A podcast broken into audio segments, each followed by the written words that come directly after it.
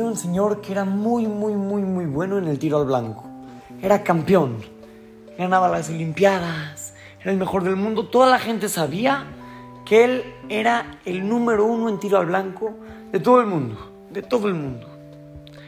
Cada vez que había una competencia, siempre ganaba.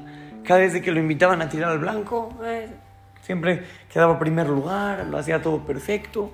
nunca fallaba. Siempre le daba al blanco. Una vez, el rey lo invitó a competir contra él, porque el rey también era muy bueno para tirar al blanco. Entonces el rey le dijo, quiero que vengas aquí al palacio, en un patio que tengo, y quiero que hagamos una competencia, tú contra mí. Este señor obviamente aceptó la invitación del rey, pero sabía que estaba en un dilema. Por un lado no le podía decir al rey que no, tenía que aceptar la invitación. Y ya cuando iba a ir, tampoco sabía qué hacer. Porque si él le ganaba al rey, le daba miedo. A lo mejor el rey se iba a enojar con él, lo iba a castigar, se le iban a traer contra él. Se iban el rey se iba a enojar. Pero si dejaba que el rey le gane, toda la gente, todo el mundo va a decir, ah, el rey es mejor, este cuate es malísimo, no sé qué. Estaba en un dilema. No sabía qué hacer no sé qué hacer. Hasta que se le ocurrió una idea. Una idea genial, increíble. Vamos a ver qué fue lo que pasó.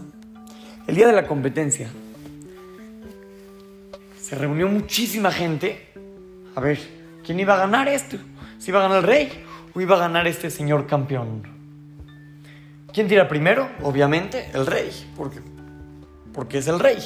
Entonces llega, se prepara, apunta para 90. Va, otra flecha. Apunta 80. Otra 100. Otra 70. Así empezó a echar sus flechas. Y le fue muy bien al rey. Pero algunas flechas pegaron en el 70 y en el 80.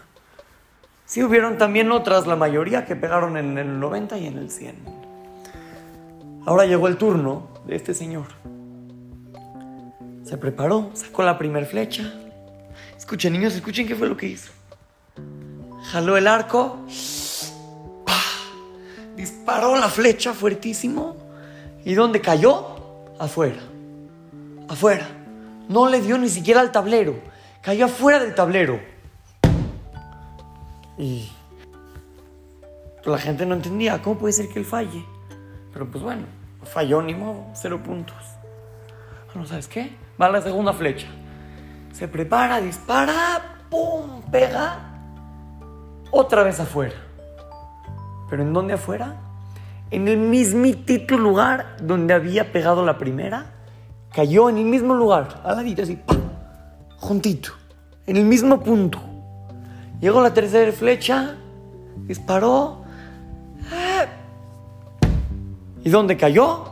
Afuera, en el mismo lugar donde habían caído las primeras dos. Y así, cada flecha que este hombre disparaba caía en el mismo punto afuera del tablero. Y así, niños, ¿quién cree que ganó la competencia?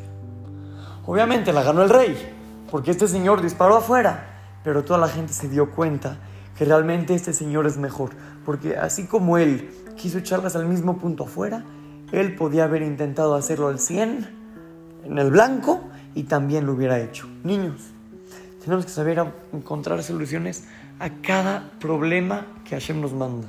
No, ¿saben qué? No, eso no es verdad. Porque Hashem nunca nos manda problemas. Hashem nos manda retos. Retos que tenemos que superar. Hashem nos manda retos y nos dice, quiero ver cómo te las ingenias para salir de esta haciendo lo que Hashem espera. Y Él nos manda ese reto. Y de nosotros depende encontrar la solución de la mejor manera. Y a veces nos cuesta trabajo porque es un, un reto, es un nivel muy difícil. Y cuando lo pasamos, ¿qué creen niños? Hashem nos manda un nivel mayor. Cuando lo pasamos, subimos un nivel más. Y así vamos escalando los niveles que Hashem nos está mandando. Pero tenemos que saber a buscar las mejores soluciones. Y si Hashem nos manda un reto, Él espera que lo solucionemos de la mejor manera cumpliendo la Torah y las mitzvot.